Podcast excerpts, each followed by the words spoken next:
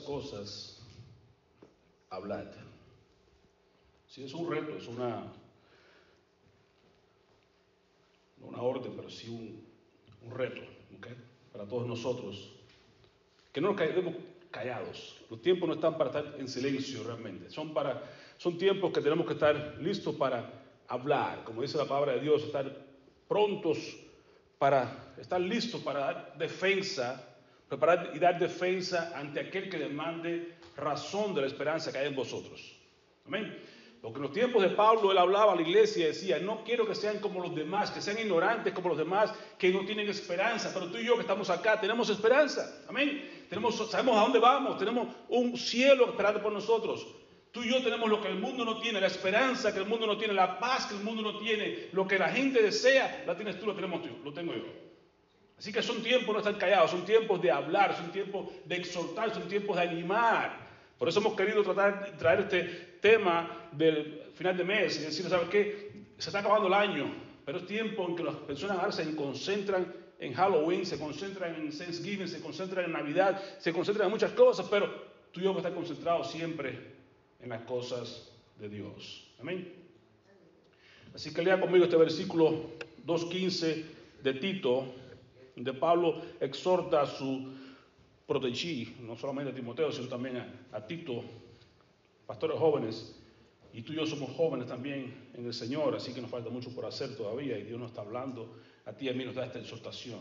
Esa es la palabra de Dios, juntos decimos, esto habla y exhorta y reprende autoridad, nadie te menosprecie o te desprecie. Amén. Así que una vez más, esto habla y exhorta y reprende con toda autoridad. Nadie te desprecie. Amén. Oremos, Padre, te agradecemos por tu palabra de antemano, porque sabemos que hará la obra para la cual tú la, vas a enviar. Prepara nuestros corazones y que sacamos este lugar con ese deseo de hablar, de exhortar, de nosotros poder con autoridad decir lo aquello que tú nos has dicho a nosotros. Nos has hablado y nos vas a hablar hoy una vez más a tu pueblo para que ese mensaje que tú nos des salgamos a proclamarlo a los cuatro vientos. Que toda aquella persona que tú pongas en contacto con nosotros pueda escuchar de la verdad que tú nos has dado. Que con autoridad podamos decirle, Dios te ama, Dios tiene un plan para tu vida, Dios no quiere que te pierdas, Dios quiere que dejes la vida que estás llevando y que te vuelvas de todo corazón al Dios de los cielos. Ayúdanos, oh Dios, danos de nuevo, llénanos con Santo Espíritu para que tengamos la capacidad de poder hablar sin temor, sin miedo y sabiendo que no importa que nos desprecien y que nos digan lo que sea, no es a nosotros quien desprecian, sino a ti, Señor. Ayúdanos a ser tus mensajeros fieles en medio de estas tinieblas del mundo que está en oscuridad y que otros andan deseosos de encontrar la paz y la esperanza que tú nos has regalado a nosotros. Te bendecimos, te agradecemos en el nombre de Jesús. Amén. Amén. Pueden sentarse, querido hermano. Así que la idea es esta, que tú y yo tengamos, ya Dios nos ha dado un mensaje de, amor, un mensaje de esperanza, un mensaje de exhortación, un mensaje de paz al mundo que está perdido. Y Dios te ha dado a ti y a mí el Espíritu Santo, el cual nos capacita para llevar a cabo esa tarea. No hay que tener temor, no hay que tener miedo. Cantábamos ahorita, estar por Cristo firmes. ¿okay? Estemos firmes en Cristo porque realmente ahí está la bendición. Si estamos firmes con Cristo, Él estará firme para, darnos a nosotros la, bendición y la capacidad de poder exhortar a otros como debe ser. Ahora comienza este capítulo 2 diciendo, versículo 1, pero tú habla lo que está de acuerdo con la sana doctrina. Amén. Así que te dice, quiero que hables. En el versículo 15 nos exhorta, habla Quiero que también exhortes, quiero que también reprendas con toda autoridad y que nadie te menosprecie. Es cierto, esa es la idea que tenemos, saber que no tenemos temor de que nosotros no somos despreciados, sino que es a Cristo quien desprecian. Tú y yo somos los mensajeros, por ahí por esa gente, no mates al mensajero. Yo solamente soy mensajero. El que me mandó fue él, a él es que tú vas a menospreciar. Pero a mí, yo vengo a darte el mensaje. Y hay ocasiones en las cuales tenemos que hablar, siempre. Ocasiones que tenemos que también exhortar aquellos que son de poco ánimo, aquellos que están, que están, que están fríos, que están alejados, aquellos que están apocados. A eso hay que exhortarles. Y aquellos hermanos que aún vemos en nuestro caminar que no están andando correctamente bien delante de Dios, porque muchas veces la gente puede, ah, ¿sabe?, apartarse un poquito, andar en malos pasos, andar en malos vicios, andar en otras cosas. No está mal que tú y yo abramos la boca, pero que vayamos y reprendamos a esas personas que están andando chueco. Reprendamos a ese que está chueco. Exhortemos al, al, abocado, al débil. Pero no paremos de hablar, hermano. Hablemos, hablemos, hablemos. Y hablemos lo que esté de acuerdo con la sana doctrina. No venimos, venimos a, proclamar nada de nosotros mismos, no venimos a decir nada que sea algo que, se, que se me ocurrió, algo que, ah, yo creo que Dios me habló y me dijo esto, lo otro. No vengamos con cuentos y con fábulas, como dice mismo aquí Tito. No entremos en fábulas, no entremos en cuentos, no entremos en genealogía, eso trae divisiones y todo. No, hablemos lo que ya está escrito, lo que ya está dado para ti, para mí, la sana doctrina. Por eso es importante que tú y yo vivamos en la sana doctrina, que tú y yo leamos la palabra, que tú y yo eh, escudriñemos la escritura, que sepamos, que busquemos, que estudiemos, que aprovechemos aprender la palabra, porque si no, ¿qué va a salir de tu boca? Jesús decía, de la abundancia del corazón, habla la boca. Entonces, ¿qué tú vas a hablar si no en tu corazón no hay nada, si está vacío? No puede hablar nada de acuerdo con la palabra de Dios, pero si haces como David, que decía, yo quiero que tu palabra, deseo tu palabra más que, que, la miel. Y si deseo, dice Job, deseo más que la comida de tu palabra. Si tú y yo logramos hacer que la palabra sea algo interesante en tu vida, algo que sea primario, algo que sea diario, tu corazón se va a llenar de, la palabra de Dios. Entonces cuando tú hables, hablarás conforme a la palabra de Dios, a la sana doctrina. Por eso siempre hablamos acá y hacemos énfasis en que nunca la persona que viene y exhortan o que traen la palabra, los maestros de la dominical, cuando venimos nosotros a presentar el mensaje, que nunca traigamos, que nos libre siempre el Señor de que no traigamos nada que no sea conforme a la sana doctrina. Porque tú das sana doctrina, los que están escuchando se van a salvar. Y van a mismo decía Pablo a Tito, procura hablar correctamente para que te salves tú y los que te escuchan. Porque es bueno que el alimento espiritual sano que llega a la persona que lo escucha pueda crecer sanamente también conforme a la misma, verdad. Es importante que siempre se abra la palabra, que se hable la sana doctrina, que se exhorte, que se reprenda conforme a la palabra de Dios, porque la palabra de Dios tiene esa característica, es tan hermosa. La palabra de Dios que dice que toda palabra es inspirada por Dios, según Timoteo capítulo 3, 16. Toda palabra es inspirada por Dios que dice que es útil para enseñar, para redarguir, para corregir, para instruir en justicia, a fin de que el hombre de Dios sea perfecto, sea completo y sea perfectamente preparado para toda buena obra. Entonces, ¿qué hace la palabra de Dios? En una vez me va a exhortar, otra vez me va a reprender, otra vez me va a corregir, me va a enseñar, pero me va a hacer todo para bien de mi vida, para que llegue a ser persona perfecta, enteramente preparado para toda buena obra. Para que yo sea cabalito sea cabal sin que te falte cosa alguna. Entonces, ¿no es cierto? Entonces queremos ser, queremos ser personas como Dios quiere que seamos, que no nos falte nada. Pero ¿dónde está eso? En el alimento espiritual, en lo que Dios nos da, en su sana doctrina. ¿Ven? Así que nos dice, mira, quiero que seas, que hables conforme a la sana doctrina. Primero. Segundo, quiero que te presentes tú mismo como ejemplo. Tú y yo somos llamados a ser ejemplos. La gente, mire hermano, hay muchas personas que la única Biblia que van a poder ver en su vida va a ser usted. Hay muchas personas, con todo y que hay abundancia de Biblia, yo sé que usted tiene al menos, por lo menos de 5 a 6 tipos de Biblia en su casa, no hay duda de eso, porque es que hay abundancia de Biblia, todo tipo hay hoy en día, y de todas las versiones. Tienes el teléfono, por lo menos tienes ahí las que tú quieras bajar. Si quieres en, otro idioma, en ruso, en, griego, lo que tú quieras. Ahora no hay, no, hay, no hay posibilidad alguna que usted no tenga Biblia sobra las posibilidades de tener Biblias. Todo está en que usted ponga atención a lo que dice la palabra de Dios. Pero aún así, mucha gente no va a, desempolvar una Biblia, mucha gente no va a abrir la Biblia, mucha gente no va a querer leer la Biblia. Pero cuando te vean a ti, que te conocían como eras, y te ven ahorita cambiado, quieren saber, ¿y eso? ¿Qué pasó contigo? ¿Por qué tú eres así ahorita? ¿Por qué si yo te insulto tú me dices Dios te bendiga? ¿Por qué si yo te falto tú me dices Dios te ama? Y cosas así que van a ver. Entonces, que seas tú un ejemplo de que la Biblia te ha tocado, la Biblia te ha transformado a ti. Y la gente pueda ver entonces y quieran ver, quieran querer tener esa Biblia que en ti ha hecho cambios. Entonces dice Pablo eh, eh, aquí a Tito, mira, preséntate tú en todo, no en una cosa, en otra, en todo, como ejemplo de qué? De buenas obras. En la enseñanza, o tú enseñes la sana doctrina, cuando tú muestres ahí que te pares a enseñar la palabra de Dios, enseña mostrando integridad, seriedad, palabra sana e irreprochable, de modo que el adversario, el enemigo, el diablo, se avergüence y no tenga nada malo que decir de vosotros. ¿Por qué es importante que usted mantenga, se mantenga la sana doctrina? Para que no dé lugar al diablo. Pablo dice en su carta de Efesios, no des lugar al diablo.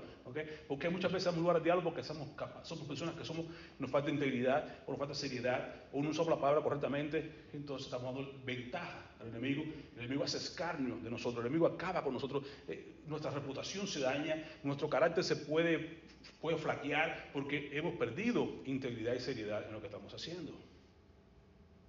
Las cosas de Dios se toman con esta característica, con seriedad, integridad, para que el enemigo no tenga parte, no tenga chance, no tenga ventaja y no te avergüence. Por eso decía Pablo acá cuando habla en el capítulo 3 de Timoteo, cuando habla acerca de las características del siervo de Dios, o cuando habla acerca del obispo, que no sea nuevo, que no sea un neófito, porque entonces no va a tener integridad suficiente todavía, no está maduro y puede dar lugar al diablo. Si el enemigo puede llegar y, tomar ventaja. Así que sé tú un ejemplo Mantente puro, mantente estable, mantente íntegro, sé serio, usa la palabra de Dios correctamente para que el enemigo no tenga, no tenga ventaja sobre tu vida.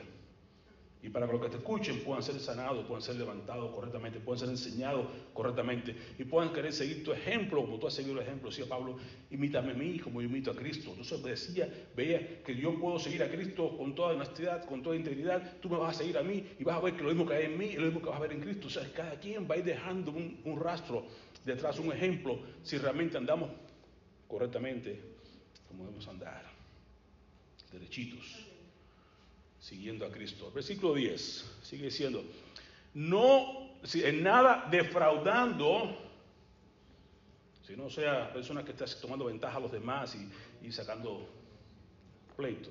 Antes mostrando toda buena lealtad para que adornen en todo la doctrina de nuestro Salvador Dios.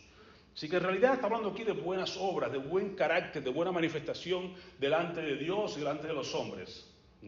Queremos que nuestro Salvador sea exaltado, que su doctrina sea adornada, que sea bendecido en nombre de Dios. ¿Cómo lo hacemos? Con buenas obras. No para ganarnos el cielo, sino porque ya Dios nos salvó. Y las buenas obras van a seguirnos como evidencia de que hemos sido transformados, de que hemos sido salvados, de que hemos sido personas rescatadas de las tinieblas a su luz admirable. Amén. Lo para eso nos llamó, para exaltar el nombre de Dios que nos ha trasladado a las tinieblas a su luz admirable. ¿Cuándo ocurrió todo esto? ¿Qué vamos a hablar? ¿Qué vamos a hablar, hermano? Hablemos lo que Dios ya hizo. ¿Qué vamos a hablar? A todo el mundo, todo el mundo necesita escuchar el mensaje de salvación de Dios.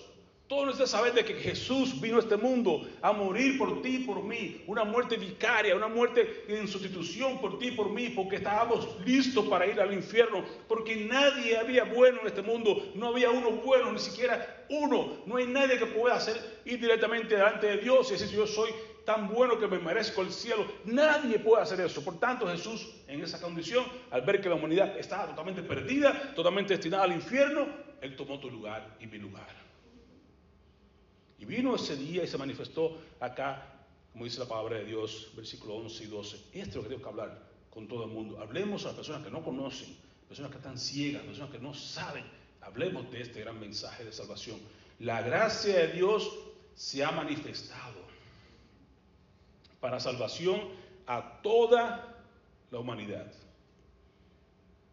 Amén. Ese es el mensaje que tengo que hablar. Hablemos al mundo, a la gente, de que ya está todo hecho. Como dice Jesús ahí en uno de los evangelios, mira, ve invita a todo el mundo a esta gran banquete, a esta gran cena. Ya todo está hecho, ya todo ya está preparado. Nomás invita a los que vengan. ¿Qué tengo que traer, hermano? Nada, véngase. ¿Qué tengo que hacer? Nada, venid. Lo que está pidiendo es que vengamos a su gran celebración, porque ya todo está pagado. Cuando Él dijo en la cruz, consumado es, Ya estuvo, ya pagó toda la, deuda que había, que había sido establecida entre la humanidad y Dios, Cristo la pagó total y completamente para que tú y yo no tengamos que hacer nada más que creer. Le preguntó a Jesús en una ocasión, ¿cuál es la, dinos cuál es la obra que tenemos que hacer nosotros. Que creéis, que crean, que creáis que yo soy el Cristo, que creáis que yo soy el Hijo de Dios, creáis que yo he venido para salvar a la humanidad. ¿Tú crees? Es todo lo tienes que hacer. Es por gracia. Gracia es favor no merecido. Gracia es lo que cantamos Si no fuera por la gracia de Dios, ¿dónde estaríamos hoy? No, habría nada para ti, para mí. La gracia de Dios, esa, bendición que Dios nos ha dado, que, ¿sabes que Por justicia, si pedimos, Señor, haz conmigo como tú quieras. ¿Qué nos merecemos tú y yo? El infierno. No podemos decir, Dios, ¿por qué vas al infierno? Es lo justo, es lo normal. Eres pecador, eres malo, eres horrible. Necesitas ir al infierno. No te queda otra cosa que hacer. Y Dios sigue siendo justo porque hace contigo y conmigo lo que merecemos. Pero en su misericordia no nos manda al infierno. Ok, no te voy a mandar al infierno. Sé que eres malísimo, sé que eres horrible, sé que eres tremendo. No puedes entrar al cielo de esa manera, pero no te voy a dejar ir al infierno. No voy a tener ese, te voy a, no te voy a dar lo que te mereces. Eso es misericordia. Hasta ahí estaremos bien. Wow, Dios no me va a tomar en cuenta mi pecado. No me va a tomar en cuenta lo malo que sois. No importa qué, Dios me dice, ok, ya te voy a quitar el castigo, no vas a ir al infierno. ¡Wow! Tremendo. La misericordia de Dios es grande y es nueva cada mañana, dice Jeremías. Es fantástico. Pero no es todo. Nos da ahora de su gracia. Nos da algo más allá de lo que, que, no, que merecemos, que no merecemos. te mereces el infierno, no te voy a dar el infierno, misericordia. Pero encima de eso, mira, voy a preparar un lugar para ti, una mansión celestial, un lugar extraordinario, donde no hay muerte, donde no hay llanto, donde no hay dolor, donde no hay enfermedad, donde no hay pecado. Tengo todo eso para ti. Entonces, wow, todo eso para mí. Que no merezco eso, sino que merezco el infierno. Sin embargo, me has preparado un lugar para mí. Cuando me doy cuenta de quién yo era y lo que, hizo, que por mí y lo que está preparando para mí, entonces me doy cuenta que la gracia de Dios es superior a la misericordia y al juicio que me merezco y a todo lo grande que, he hecho por la ofensa tan grande que he hecho con Dios y como quiera Dios no tiene en cuenta mi pecado y encima de eso me regala una vida eterna. Eso es gracia. Eso es gracia. No darte lo que te merece, favor no merecido, grandioso amplio, más allá de lo que tú ni siquiera tienes idea todavía. Eso que hay que hablar. Esto habla, le dice Pablo a Tito. Esto habla. Y tú y yo tenemos que hacer, salir y hablar a las personas. Mira, estás camino al infierno. Mira, tienes que volverte a Cristo, no te queda de otra. ¿Cómo es posible? Si la, gente tiene que entender su condición de pecador, de que están mal con Dios, de que están apartados de Dios, de que somos enemigos de Dios y que vamos camino al infierno. Y la gente va a decirte, ¿qué debo hacer? Como decían los hermanos en, Hechos. Eh, hermano, Pedro, ¿qué, haremos? ¿Qué haremos? Cuando se den cuenta que su corazón están, le llegue el mensaje, que están perdidos, que necesitan de, algo, una salvación, ¿qué hacemos? ¿Qué, queremos? Arrepentidos y convertidos. Entonces ahí está, está, está para arrepentirse, y se arrepiente y convertido, para que venga la presencia del Señor tiempo refrigerio, para que Dios te mande entonces esa gracia, para que Dios haga que, nazca en tu corazón Cristo Jesús. Entonces tú puedas tener paz y reconciliación con Dios y puedas tener esa, esa abundancia de la gracia de Dios. Eso es lo que quiere Dios, que Pablo decía a Tito, esto habla. Habla a la gente de que ya no hay que esperar más. Ya vino, ya se manifestó, no esté como los judíos. Oh, vendrá, vendrá el Mesías nuestro. ¿Cuándo vendrá el Mesías? No sabemos cuándo vendrá el Mesías. Cuando hagamos el templo, el tercer templo. De eso, ya pasó, ya vino. La gracia de Dios se ha manifestado. Pasado, se ha manifestado, ya pasó, dos mil años atrás, ya ocurrió, dijo, consumado es, ya estuvo hecho, ya vino la gracia de Dios, se manifestó en este mundo para ti, para mí, ya está hecho. ¿Qué tenemos que hacer nosotros? Muy sencillo, recibir el regalo, creer se ha manifestado ya en pasado. Para salvación a toda la humanidad, no hay acepción. Todo el que quiera, todo el que clame a Dios, todo el que, que confiese su nombre, como dice Pablo Romano, confiesa con tu boca que Jesús es el Señor y cree en tu corazón que Dios levantó a los muertos, será salvo. Esto es lo que tenemos que hacer. Eso es hablar. Exhortar. Habla, exhorta, reprende con autoridad. ¿Qué vamos a exhortar? Más tarde cuando terminemos vamos a cantar el, himno Gracia admirable. Y usted sabe, en el segundo, la segunda estrofa de este gran, hermoso himno, viene en base a esto. Tú hablas de la bendición de Dios, la gracia admirable de Dios, que un pecador como yo me salvó. Estaba ciego, me dio vista, estaba perdido, y ahora estoy, me halló, ¿verdad?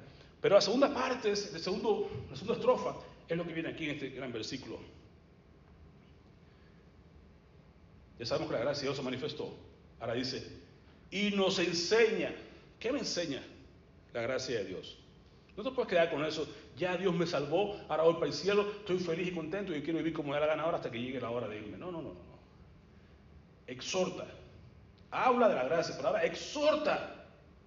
¿Qué vas a exhortar? Exhorta que la gracia de Dios nos enseña. ¿Qué me enseña la gracia? La gracia me enseña que renunciando a la impiedad y a los deseos mundanos, vivamos en este siglo sobria, justa y piadosamente. O sea, hay que hacer cosas. Una vez que hemos sido salvos, una vez que hemos llegado al conocimiento de la palabra de Dios, que hemos llegado a conocer a Dios y hemos sido salvos por la gracia de Dios, no nos podemos quedar ahí. Ahora Dios me está enseñando su gracia, que, no, que tuvo ese favor conmigo, me está enseñando. ¿Qué me enseña la gracia? Tres cosas importantes. Uno, que renuncie, que me olvide, que deje a un lado toda impiedad. Impiedad. Piedad es estar bien con Dios. Las cosas que hago para con Dios es piedad. Impiedad es todo lo que hago que sea contrario a eso, todo lo que hago que no agrada a Dios. Todo lo que estoy haciendo que no agrada a Dios, hermano, eso es impiedad. Entonces tengo que exhortarte a que dejemos todo eso a un lado. ¿Por qué? Porque la gracia de Dios es tan valiosa. Y es lo que pasa, que muchas veces la gente no le da valor a la gracia, porque es gratis. ¿Y qué pasa? Que muchas veces tú recibes algo gratis y tú no das importancia. Vos tienes que pagar por eso, y sudarlo, y trabajarlo, tú lo anillas, lo cuidas con, valor porque te costó. Pero cuando no te cuesta nada, tú a veces como lo tiras a un lado, dices, bueno, pues no, no me costó nada, pues, ¿qué tiene? Pero cuando tú te das cuenta del valor tan grande, tú dices, wow, mi alma, el valor de mi alma costó la vida del Hijo de Dios. Y tú miras a la cruz y ves cuánto sufrió y le clavaron los, en, las manos, en los pies y, aún en el costado y la, y la, corona de espinas sobre su cabeza y, la, la barba y todo lo que pasó por causa tuya. Y tú te das cuenta que si eres tú que tienes que estar ahí en esa cruz. Sin embargo, fue Cristo que tomó tu lugar. Esa, esa, esa muerte sustitutiva, ese sacrificio, e, esa intercesión de Dios por, por ti, por mí, tan valioso y tan sublime que hasta que tú no entiendas esa gracia, tú no vas a poder entender de que tu pecado causó eso. Tu iniquidad, tu impiedad provocó que Jesús fuera clavado en esa cruz. Pero eras tú que tenías que estar ahí. Sin embargo, tomó tu lugar. Entonces, cuando tú tienes esa gracia, tú reconoces lo, abundante, lo glorioso que es esa gracia, tú vas a dejar la impiedad. Nada, no quieres ofender a Dios en lo más mínimo. Tú no quieres hacer nada que ofenda a Dios. Y aún dice más, y, renunciando a, qué? a la impiedad y a los deseos mundanos. No te habla de las cosas que haces en, el mundo, sino solamente de los deseos mundanos. ¿Por qué? Porque toda acción es provocada por un deseo. Entonces tienes que cambiar, tienes que haber una renovación en tu, en tu corazón, en tu mente. Renuevas tu mente, renuevas tu corazón. Tus deseos vienen de adentro, tus acciones son el resultado de lo que tú pensaste. Bien dijo alguien una vez que tú siembras un pensamiento y recoges una acción. Siembras una acción y recoges un hábito. Siembras un hábito y recoges una conducta. Siembras una conducta y recoges un destino. Lo hemos enseñado muchas veces en, el Ministerio de Carcelario. Usted llegó acá porque no tomó las precauciones necesarias en cada uno de los pasos. Deseaste, lo pensaste, lo hiciste, no pasó nada. Seguiste haciéndolo, esa acción te fue llevando a un hábito. Habitualmente hacías lo mismo, hacías así, así, hasta que hiciste, tu conducta es lo mismo. Y al final del tiempo que tienes un destino, el destino es este. ¿Cómo llegaste aquí? No fue a la noche a la mañana, es un proceso. Los deseos hay que cortarlos temprano. Y ustedes que trabajan a veces en, en los jardines y cosas se dan cuenta. Usted no puede cortar nomás las hojas y ya tú a la raíz ahí. Tiene que sacar de raíz. Porque ahí está el problema. No es la hoja que sale afuera, es la raíz. No es la acción que tú haces el problema, es la raíz en tu corazón. Ahí tiene que estar el cambio. En tu mente, en tu corazón. Ahí está el deseo. Hay que ir a buscar el deseo. no, el fruto, porque el fruto no es no más que la evidencia de lo que está en las raíces. Y nos manda a vivir en este siglo, ahora que estamos listos, que ya hemos recibido la, la, gracia de Dios, que hemos estado a cuentas con Dios, ¿cómo nos manda a vivir? Quiere que vivamos en este tiempo, en este siglo, ahora sobrios, tranquilos, con una mente ocupada las cosas de Dios, justa y piadosamente. Que ese sobrio, esa persona cuando está borracho, persona que está bajo la acción del alcohol, no tiene control sobre sí mismo, ¿verdad que no? Él lo controla la bebida. Así que usted ahora, sobrio es tener la mente, sound mind, dice en inglés, ¿verdad? Tener la mente eh, tranquila, una persona que, esté, que piense correctamente, que sabe lo que está haciendo, que, que, piensa antes de actuar. Y eres justo cuando tú tienes, un, tienes en cuenta a los demás, como miramos hoy de Abraham, ¿verdad? Ser capaz de elegir a los demás. Sí, toma tu, tu lugar primero, date primero la preferencia a los demás. pensar que los demás tienen derecho, honrar a los demás antes que a ti mismo. Eso es ser justo en el trato con las personas. ¿Ok? Sobria internamente, justo con los demás, luego piadosamente, una vida crucificada, Internamente sobrio, hacia los lados con las personas, justo y piadoso hacia arriba.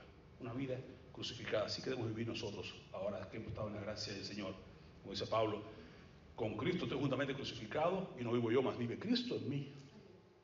Y lo que ahora vivo, lo vivo en la fe del Hijo de Dios, el cual me amó, ¿ves? pasado, me amó y se entregó a sí mismo por mí. Como que eso pasó, ahora vivo para Él. Y Él vive en mí y a través de mí para la gloria de Dios.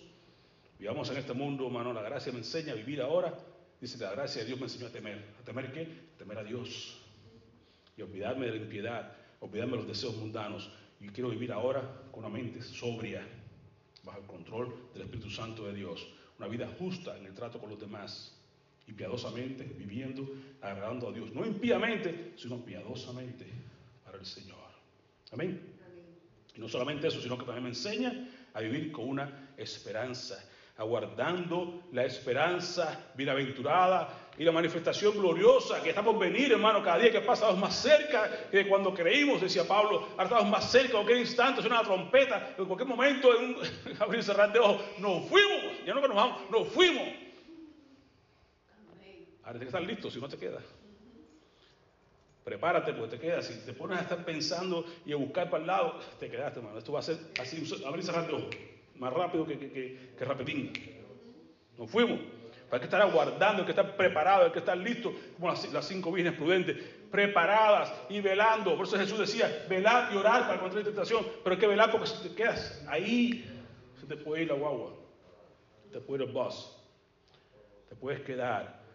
Pero tú y yo estamos con la gracia de Dios, nos enseña a estar despiertos, preparados, aguardando la esperanza, bienaventurada la manifestación, manifestación gloriosa de nuestro gran Dios y Salvador Jesucristo. Y esto es una gran evidencia, también aquí nos habla acerca de, lo que es la, no solo la Trinidad, sino la divinidad de nuestro Cristo Jesús. Cristo es el Hijo de Dios, pero al mismo tiempo también es Dios. Dice nuestro Dios, gran Dios y Salvador Jesucristo. Dios dice, Jehová dice, no hay nadie, en Isaías, que fuera de mí que salve. Solo yo salvo, solo Jehová salva. Bueno, Jesús también salva, solo Jehová salva. Entonces, tiene que ser el mismo, no hay de otra. Es Dios y Salvador. ¿Quién salva? ¿Quién es Dios? Jesucristo. ¿Quién salva? ¿Quién es Dios? Jehová es el mismo. Entonces, no hay duda de que Cristo es tan divino como lo es Dios el Padre, como lo es el Espíritu Santo, tercera persona de la Trinidad. No tenga dudas, tiene dudas, pues ahí tienes para que puedas. Habla de esto a las personas. Habla de estas cosas, testigos Jehová que no creen que Jesucristo es el Hijo de Dios. Habla a las personas que, que están por ahí los cultos religiosos, pero que no son creyentes reales, verdaderos creyentes. Háblale de estas cosas y exhorta a los que están en el Señor. Sigamos viviendo una vida sobria, justa, piadosamente. Exhorta, habla, reprende a aquellos que se alejan un poquitico, que andan chuecos, se apartan unos de la cena, cantábamos ahorita. Tú sigue a Cristo. Si hay pecado y te, te rodean, mira a Cristo. Amén. ¿Qué hizo Cristo? Él se dio. Habla estas cosas. Cristo vino y se dio a sí mismo por nosotros. Tomó mi lugar, el tuyo. ¿Para qué se dio? Para redimirnos, para comprarnos. de toda maldad y para purificar para sí un pueblo propio, celoso de buenas obras. ¿Para qué nos salvó el Señor? Para que anunciemos las virtudes de aquel que nos llamó de las tinieblas a su luz admirable. ¿Para qué nos salvó? Para que estemos ocupados en buenas obras. Las obras no me salvan, pero una vez que me salva, no me queda más que hacer buenas obras. Amar al prójimo, servir al necesitado, tener misericordia, benignidad, bondad, fe, mansedumbre, tener fruto, porque me ha salvado. No hago nada para ganarme el cielo, sino porque ya me gané el cielo, porque ya Dios me alcanzó. Por eso que hacemos buenas obras, porque Él me salvó para eso, para que yo sea un pueblo celoso. Redimir, me redimió para ser un pueblo celoso de buenas obras. Para que hable con autoridad, para que reprenda, para que exhorte, para que sea un ejemplo a las personas que nos rodean. Para eso nos salvó.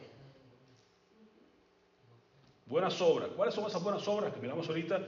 Que no defraudemos a nadie. Y sigue, más adelante diciendo en el capítulo 3, más buenas obras para que entendamos que realmente nos ha llamado a buenas obras. Porque no termina, la Biblia se divide en capítulos, pero es todo un solo un mismo sentido, no, no hay por qué estar dividiendo. Dice, recuérdales que, es, que estén sujetos, esto es una buena obra, mire bien, estamos en tiempos muy difíciles, tiempos de, de, de insubordinación, tiempos de, falta de respeto, en tiempos de, gente que anda como, quiere andar a, su manera. Pero no se olvide que los creyentes somos creyentes y una cosa con caracteriza es ser obedientes. Entre esa obediencia está la obediencia del gobierno. ¿Ok? Pablo nos habla, Pedro nos habla en, en, su carta, ¿ok? Capítulo 3, de ser obedientes a autoridades. Pablo nos habla acá también, ¿ok? Recuerden, que seamos sujetos a las autoridades, a los gobernantes, que seamos obedientes, que estemos preparados para toda buena obra.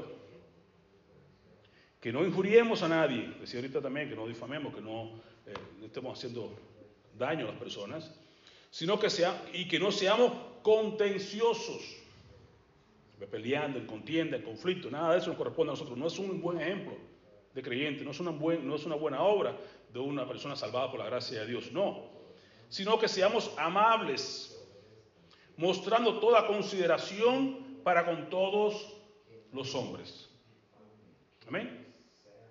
¿Para qué somos llamados? ¿Para qué somos alcanzados? ¿Para qué somos redimidos? Para ser personas sujetas a los gobernantes, a las autoridades, sobre todo, más que todo, a, Dios. Recuerde que lo único usted no va, usted va a entrar, donde único usted está Ah, justificado para no ser obedientes al, a su gobernante, a la persona de autoridad sobre usted, es únicamente cuando las autoridades o el gobierno entra en conflicto con la autoridad de Dios. Mientras no entre en conflicto con Dios, usted obedezca a las autoridades. Si está en conflicto con algo que Dios dice, ahí sí estamos en problema. Pero no esté en conflicto con Dios, usted sea un creyente que no sea conocido por contencioso, por rebelde, por injurioso, sino que este sea amable, mostrando toda consideración para con todos los hombres, sea justo, eso que sea considerado con los demás, justicia, ¿ok? Sea justo con los demás. Versículo 3. Porque nosotros también éramos en otro tiempo, ¿nos recuerda? Siempre es bueno saber, recordar un poquito dónde venimos, ¿no? Para que nos, nos acordemos. También éramos en otro tiempo insensatos. No éramos sabios, éramos insensatos. Éramos necios, rebeldes. Pero no se concibe que ahora que es creyente siga siendo un rebelde con las autoridades. No, no, usted era rebelde, ya no. Ahora usted es una persona salva por la gracia de Dios. Extraviados, esclavos de concupiscencia, que no puedo con este cigarrito, que no puedo con aquel traguito, que no puedo con aquel, me domina. Usted no, ya no puede vivir de esa manera. Usted ya no es esclavo, usted es un hijo de Dios. Tiene el Espíritu Santo con usted que le da poder, que es mayor que el que está en el mundo. Dígale a ese cigarrillo, no, esa bebida, no, aquello que ve en la televisión, no, a la novela, no, a lo que sea, no, porque Cristo vive en usted más fuerte que todo eso. Usted no puede seguir viviendo en esa, concupiscencia, seguir viviendo en, esa eh, eh, de esas cosas, extraviados, en diversos placeres, viviendo en malicia y envidia, aborrecibles, aborreciéndose unos a otros. Eso no es de Cristo. Eso no es el creyente verdadero, eso no es de la persona que ha sido salvada por gracia, que conoce y entiende y reconoce y sabe el valor de la gracia de Dios. Usted no va a vivir de esa manera, usted va a vivirse olvidando es dejando a un lado toda impiedad y todo deseo mundano, vivir en este mundo sobrias, justa y piadosamente. Esa característica, así va a ser un ejemplo. Así va a poder hablar sin miedo, con autoridad, porque el hecho que usted no pueda, cuando usted no tiene, autoridad, cuando usted no, usted no es ejemplo, hermano, usted no puede vivir en integridad, usted no puede vivir, como decía aquí Pablo, usted no va a ser un ejemplo de nada, usted no va a tener autoridad para hablar a nadie de nada. Usted le habla a alguien y dice, pero tú, tú vas a hablar a mí de... No, no tiene autoridad. Y el diablo se mofa de ti y vas a perder, vas a ser avergonzado por el enemigo y por los que te rodean porque no tienes autoridad. Entonces, si es cierto, te van a despreciar. Pero te dice, mira, ¿sabes qué? Habla, exhorta, reprende con toda autoridad.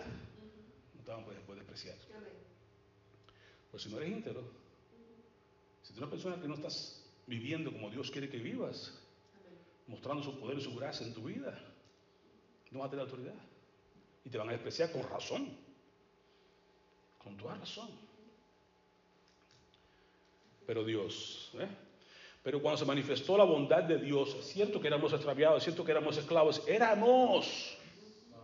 Pablo decía claramente en otro día, eso eran ustedes en otro tiempo, ¿eh? en Corintios, pero ya no son eso, y ahora ustedes son justificados, son lavados, son santificados. Ya no era lo mismo. Usted estaba extraviado, era esclavo, pero cuando se manifestó la bondad de Dios, pero dice que, pero ahora se, manifestó la bondad de Dios, la gracia de Dios se ha manifestado para todos los hombres, que todo el mundo sea salvo. Ahora que se mostró la, la bondad de Dios se manifestó en Cristo y su amor hacia la humanidad, ya tú y yo no tenemos que seguir viviendo de esa manera. No hay por qué seguir viviendo de esa manera. Todo lo contrario. Se manifestó Dios. La gracia de Dios se hizo perfecta, se hizo manifiesta. ¿Para qué? Y nos salvó a nosotros, no por obra de justicia. Usted no hizo nada que sirviera porque nuestras obras de justicia son como un trapo inmundicia delante de Dios, dice Isaías. No por obra de justicia que nosotros hubiéramos hecho, sino por su misericordia y por el lavamiento de la regeneración y por la renovación en el Espíritu Santo, el cual derramó en nosotros abundantemente por Jesucristo, nuestro Salvador. Nos salvó, no depende de mí, Dios me salvó pero es por Él y a través de Él. Y es por eso que debemos vivir, que Él quiere vivir y vive en nosotros y a través de nosotros. Nos salvó no por obra de justicia que hubiéramos hecho, sino por misericordia, porque nos lavó con su sangre, porque nos regeneró, y nos dio un nuevo nacimiento, nos renovó nuestro espíritu y nos dio vida cuando estábamos muertos en nuestros delitos y pecados. Por eso la gloria es de Él, no mía. Yo no me salvé, Él me salvó.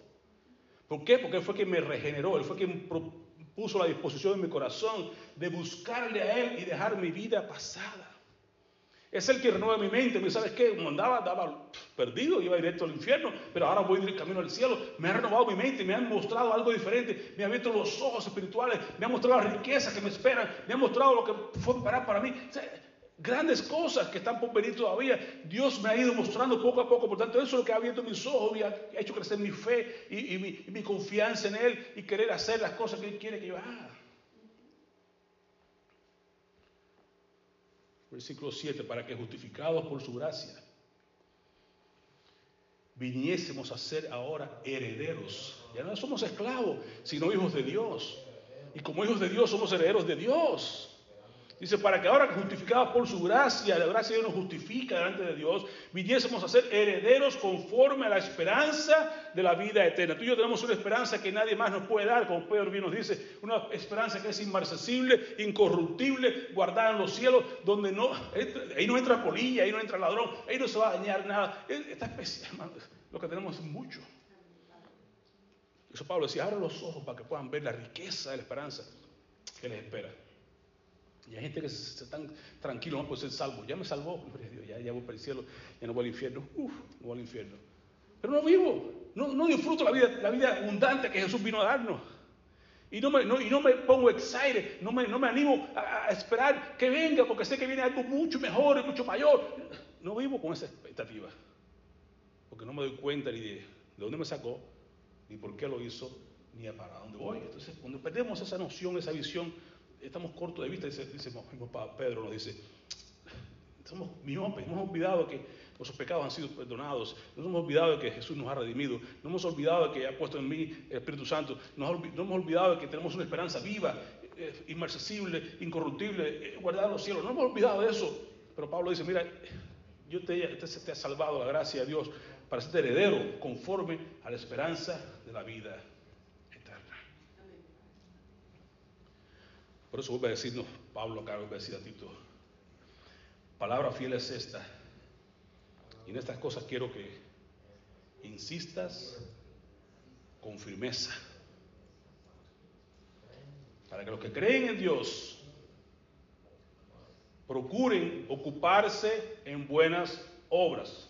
Dice Jesús, ocupaos hasta que vuelva. Ocupaos en buenas obras. Porque estas cosas son buenas y útiles a los hombres. Amén. En el 2.15 le dice, habla estas cosas, exhorta, reprende con autoridad. No te preocupes, que nadie te desprecie, porque no es a ti quien desprecien, es a Cristo. Pero sabrás que no te va a despreciar cuando tú hagas las cosas con la sana doctrina, cuando tú seas persona que haga las cosas, seas un ejemplo, porque andas en integridad, porque te estás ocupado en hacer las buenas obras y has, alcanzado, y has considerado que la gracia de Dios es extraordinaria, es suficiente y que ha hecho contigo lo que nadie más pudo haber hecho. Solo Dios pudo haber hecho a través de Cristo lo que hizo. Y quiere y te, exhorta y quiere que tú hables esas cosas que tú exhortes a aquellos que están flojos y que están fríos o que no entienden mucho de lo que está pasando, que aún reprendes a aquellos que se desvíen del camino del Señor, para que nos ocupemos todos en buenas obras. Dios quiere que sus obras sean vistas delante de los hombres, para que puedan entonces alabar y exaltar el nombre de Dios, nuestro Padre que está en los cielos. No es para nosotros, para que vean las buenas obras, pero que puedan exaltar a nuestro Padre que está en los cielos, porque Él es quien hace en nosotros, quien produce el querer como el hacer por su buena voluntad en nosotros. Entonces, cosas que son útiles para los hombres, para que vean el poder de Dios, para que vean en ti lo que Dios está haciendo a través de su gracia. Que su gracia no sea insuficiente como para muchas personas que, que no les vino, no les sirvió de nada porque no estaba acompañada de fe. Que la gracia de Dios pueda alcanzarte que la gracia de Dios pueda llenarte, que te pueda enseñar, como dice el himno, a temer a Dios, que te pueda enseñar a ocuparte de las buenas obras que Dios tiene preparadas para aquellos que le aman. Amén. Esas cosas quiero que, dice Pablo, quiero que hables, quiero que exhortes, quiero que reprendas con toda autoridad. Y aquí te dice, porque estas cosas son buenas y útiles a todos los hombres. Quiero que instes con firmeza. Estas palabras son, son fieles, ¿ok? Y quiero que eso es importante que lo hagas entre aquellas personas que han creído en el nombre de Cristo. Amén. Oremos. Padre, te agradecemos porque tú nos exhortas hoy, nos mandas a que hablemos de tu gracia, esa gracia infinita, esa gracia, oh Señor, que no merecemos, que nadie merece, que por, por tu gracia, Señor, tú has querido derramar sobre toda la humanidad, pero que es útil solamente que aquellas personas que lo reciban con fe, con corazones sinceros, renovadas sus mentes y regenerados sus corazones. Padre, ayúdanos a hablar de ese gran mensaje de salvación que tú has enviado al mundo, a Cristo, a que todo el mundo sea salvo, todo el que quiera puede entrar por esa puerta estrecha, que aún está abierta la puerta, pero que el tiempo se va haciendo más corto cada vez que si no entramos por ella nos vamos a quedar fuera cuando venga el juicio de Dios.